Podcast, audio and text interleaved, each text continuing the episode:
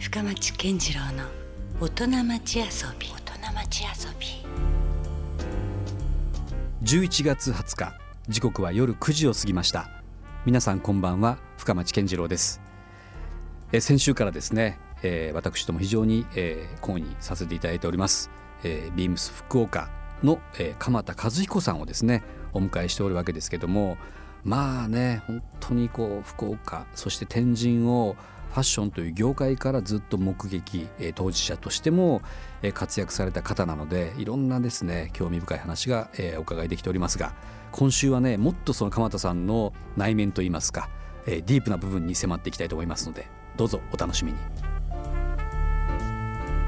まあ鎌田さん先週はなかなかこう衝撃的な話がいろいろ聞けましたなんと16億という負債をですねある時には抱えたとどうなんでしょう。だからあの、まあ、ある種浮き沈みという意味ではですね、はい、あのすごく成功してる時にはだんだんこう自分の周りにいた人間がある時にこうそういう負債を抱えてしまった時にねまあ、雲のこう散ったようにこういなくなったとかっていう話も聞くんですけど、うん、鎌田さんご自身はそういう経験はされたんですか？まさにおっしゃる通りでですね、うん、えー、その今でも顔が 何人かいろんな意味であの助けてくれた人も含めてですね、ねすごい支えになっていただいた方もいるわけですからね。えーえーうんうん、で今もまた、あのその時は離れていったんですけど、また寄ってきてくれる人もいますし、それどうなんですか？またあの時はおらんくなったくせにこういう都合のいい時だけまた戻ってきやがってじゃないけど、まあ、あの時が経てばそういうものって忘れますよね、でもね。あそうですか、えー、寛大だな。いやいやいや寛大というよりも、まあ、本当忘れてしまうという、うん、それは大事だと思います。で一方ではじゃあすごい支えてくれた方もいらっしゃるわけでしょ？そうですね。そういう方っていうのはやっぱいまだにそういう太い絆というか、はい、そういうものもやっぱあるんですか、はい、あの、うん、まあ、一番身近にいるのはやっぱり、うん、えー、まあ、残ってくれたスタッフというかあのそういうスタッフは非常にありがたい。あのなかなか次の展開がない、うん、あまり見えない状況だったんで、はい、えー、それでも、あのついてきてくれるスタッフとそうでないスタッフが、はい、あのいたまあ、中にはね、はい、そこでも明暗が分かれるわけですね。はい、うん、どうですか？でも実際そのあの簡単ではなかったわけでしょ？もちろんその16億を完全に返済するということは、はい。はい、それはかなりやっぱその苦痛を伴った時代でもあったわけですか？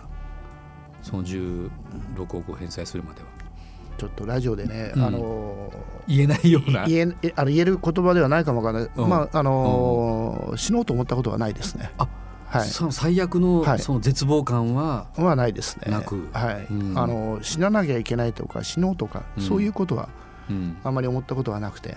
でもなんかそのねへらへらこう逃避もできない、そうですね。あの現実的なことに直面するわけですからね、うんうんうんあのお金をどうししないといけない、うん、土地を売らないといけない、うん、家族はどうだ、うん、何が乗り乗り越えさせてくれたんですか鴨田さん、えー、やっぱりあのファッションをなんとか続けていきたい、そういうあのー、そのモチベーションか、はい、そういうモチベーションが僕をやっぱり支えてくれたんだと思います、ただ借金を返済するということをモチベーションにするんじゃなくてそうです、ね、やっぱり自分の好きなファッションをやりたいと。はい。でまだ当時は40そこそこだったんで、まあ、若いかどうか分からないですけども、うんうん、あのまだまだ若くて、うん、えー、まだまだね、はい、確かに。があると思ってたんで、うんうん、えー、なんとかしていきたい、うん、なんとかやりたいというようなそういう思いが強かった時代なんでですね、うん、やれましたね。うん。えー、である時にその完全返済っていう時は来るわけじゃないですか。その時はどうでした？あこれで終わったぞっていう。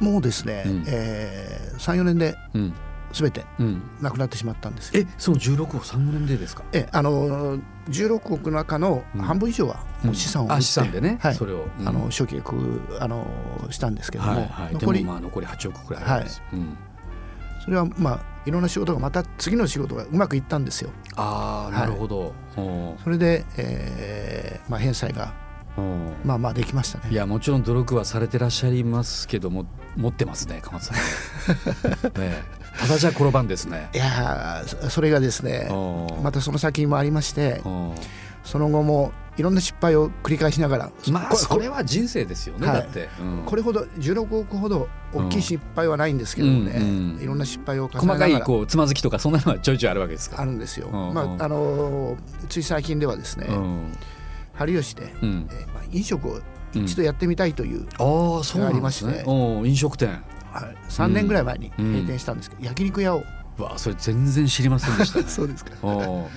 結構すごいいい場所におー。春吉工場の前ぐらいで、はい。えーすごくお金もかけまして大掛かりに、はでアメリカに、うん。あの出店を、うん。えーするという志で、おおそこをまず成功させて、はい、まずあの福岡で味作り店作りを基本を作って、うんまあ、簡単に言うと失敗しました。やっぱ餅屋餅屋なんですかね。ですね、まあ、でもあのその時は辞める時はもう飲食やらないと。おお僕はもうあの思ったんですけどうんも、うん。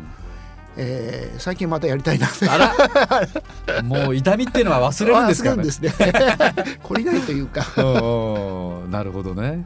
いやでもねさっきその僕はそのなんで飲食店っていうのも思ったんですけど僕なんか僕なりに思うところはですねそのファッションっていうのはいわゆるこうクローズとは全然違うと。はい。クローズっていうのはやっぱり衣類服のことですけど、はい。はいファッションって僕現象のことかなって思うんですよね、うん社会だったり、うんそね。その服を取り巻く環境だったりもするからそういう視点でいくとね鎌田さんが飲食店をやろうというのは僕からすればある意味自然なうん。流れかなという気もするんですよ、うん。つまりそういう空間にまたこうやっぱおしゃれもしていきたくなるうん。場だったりする場合もあるじゃないですか、ええそういうところがないと、はい。ファッションだけが独立して存在するなんてことはありえないな。その通りですね本う当、あの僕はもうそれを本当に大事にしていって、うん。もう自然な流れでうん。進めていこう、しうん。進化させていこうとうん。いうふうに思ってます。なるほどね、はい、さあ引き続きですね、えー福岡パルコ新館1階と2階のビームスをですね、えー運営されていらっしゃる会社株式会社ギンガム代表の鎌田和彦さんとお話をしていきたいと思います。あのー特に今回ね12週にわたってかなり仕事の話がねちょっと主体にはなってしまってるんですけど、なんか息抜きとかはい、なんかこう全くその自分の中にこうインプットしたいと思った時にはなんか僕その旅に出てるようなイメージもありますけどどうですか？鎌田さんなりのこうそのオンオフというかオフの時の過ごし方。以前はですね、うん。まあ、仕事でうん、旅して回るというか、まあうん。旅というよりも出張ですけどね、あそれも世界をいろいろはい、うん。あのー見て回るというか。世界一周5日間とか、そんなことを頻繁にやってたような時もありましたけども、まあ、今はあのーそういうことはないですけど。うん。でも旅はやっぱり必要な、うん。あのー僕の、あの需要というか。ーそうですね 栄養源だったり、はい。そういうところではどうですか？やっぱ仕事柄こうついついこうファッションに目がいったりはするんですか？やっぱり旅に出ると。街を歩いてる人だったりお店だったり。ああそれはありますね、うん。あのー特にヨーロッパはやっぱり、うん。あのうん。オープンカフェで、うん。ヒューマンウォッチングできますもんね。そうですね、まあ、うん。ウォッチングは楽しいですね、うん。なんかやっぱインスパイアされることも結構ありますか？正直言って今は日本でまあウォッチングした方が楽しいですね、うん。あ。ファッション的には。そうなんだ、はい。日本の方がよりこう、はい。先鋭的な感じなんですかね？ヨーロッパの人ってあまりかっこいい人あんまり 最近いないですもんね。あらら。それもなんかちょっとね 意外な気もしないでもないですけどね。はい、今はやっぱり東京の方が全然あのかっこいい人多いですね。ん。なるほどね。それだけやっぱ日本ってちょっと成熟してきてるんですかね？ファッション業界としてはよくね昔は、はい。まあ、ほらヨーロッパっていうのは非常にこう皆さん個性的なファッションがね、はい。まあ、流行もあるんだけどもその人に合ったようなファッションをしてかっこよくね街をこう歩いているようなスナップなイメージがあるんですけども日本ってどちらかというとなんかこう流行が生まれたら右へ習い的なガッとこえーうそっち側にえー行くようなイメージもあって、あまあ、おしゃれなんだけども何かこうちょっとまだこう村社会的なねはい。感じもちょっとしないでもなかったんですけどやっぱそれも変わってきてますか？あの断然変わったと思います。なるほど。あまああの世界中でうん、まあ福岡がって言いたいんですけども、うんうん。東京が一番だと思いますね。なるほどね。ファッショナブルなのおー。はい。もうそれは世界でもやっぱ日本がは。はい日本が一番です、ね。そうな、はい。そんな時代に今なってるんですねもですね。うもはや、うん。あのというわけでマーケットとしてもうん。日本、東京はうん。大事なあの世界のデザイナーにとってはうん。だと思いますし、まあ、うん。これからでも50年ぐらいだと中国が同じことをうん、言えるんじゃないですかね。ああそっか。そうね、えー次は中国がそういうカルチャーでも真をリードしていくはい、可能性があるんですかね。あの、うん。購買お客様っていう点では中国はマーケットとしては計り知れないぐらい、ね、ですけどね、うん。あの後にはうん。ファッションスタイルもかっこいいという時代になるかもわかんないですね。そっかまあいろいろ旅という点では、うん。あの本当僕のあのテーマでもあるんで、うんうんこれからも、はい、うん。来年はモロッコと、うん。えープラハに行こうかなと思ったり。とあまりこうポンって普通出てこないエリアが今ねねモロッコにしろ、はい、プラハにしろ、うん、あの足腰が立つ間にそういうところに行っとこうと思いまして。なるほど、はい、まだまだ尽きないですねじゃあね。そうですね。これからのじゃあなんか鎌田さんなりの野望というか夢というかねどうですか？やっぱりですね、うん、あのあれですね飲食を。あら。そこにやっぱり行きますか。正直言って。これもまたねもう鎌田さんらしいないやこれ聞いたね飲食の人たちからまたいろいろ 説教されそうなんですけどね見え見えなんですけども。ちょっと呼ばれちょっとこう言って呼ばれそうなんですけどやっぱりね一回ダメになったぐらいであれじゃ悔しいし、ね、それがちょっとバネになってるんじゃないですか、はい、なんかそこでちょっとね失敗のまま終わってしまってるぞという、ね。まあ、そういうところもありますし、負けず嫌いですか鎌田さん？いやそうでもないです。あそうでもないですはい、結構負けること好きだなって、はい、負け負け慣れしてるというかあのあまあ本当大きい声で言うと絶対言われるなと思って飲食やめた方がいいよって。だからそこへ意固地になってるわけじゃないんですね。あくまでもじゃあ飲食店というものに対するこう執着心というかそうですね。なしたいという、はい、なんか？あの異業種がやっちゃだめだよって本当言われるんですけども、異業種がやる意味、あの異業種がやる魅力っていうのは、あの、絶対あるなと。しかもなんかやるなやるなと言われたらまあやりたくなるこうそういう習性もありますよね なんかね。ね、うん、それみんなやれやれって言うと言うとなんか逆にモチベーション下がったりするかもしれないけど、ね、むしろなんかねこう茨の道的なところをあえてこう、えー、俺行くぞみたいな、うん、そういうのもあるかもしれないですね。多分深町さんがいるとこでも僕説教されてるから、うん、いやいや。いや飲食いやでもねちょっとその動向はその周辺の飲食業界のね鎌さんの周りのお友達の意見も含めてちょっと楽しみですね今後。どう展開そこをあえて展開していくのかっていうのがね。いっぱいいるじゃないですか。いますもんね。しかもそうそうたる人たちがね。そうそうがいるんでね。もういますからね。もう説教も1時間ぐらいかかりそうなあれなんで今言わなきゃよかったかないやでもねそんな人が周りにいるにもかかわらずやる。やろうとしてる 鎌田さんがね素敵ですね。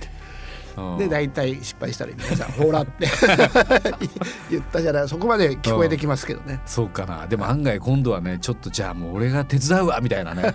そういう人も出てくるかもしれないですね。うん、それはそれでなんかそこに持っていった方がいいですね。それはそれで総力戦で見てみたい気もしますけどね、はい、なんかねそういうとこもね。うんまあとにかくねあのまあ新しくねまた天神にあのパルコにねオープンしたお店もありますしますますでもねまた鎌田さんにそういうとこではぜひあの頑張っていただきながらまたなんかあのしばらく経ったらですねそのモロッコだあのプラハだっていう旅もね、はいはい、リポートも含めて、はい、また帰ってきてくださいよ、はい、この番組にも、ありがとうございます。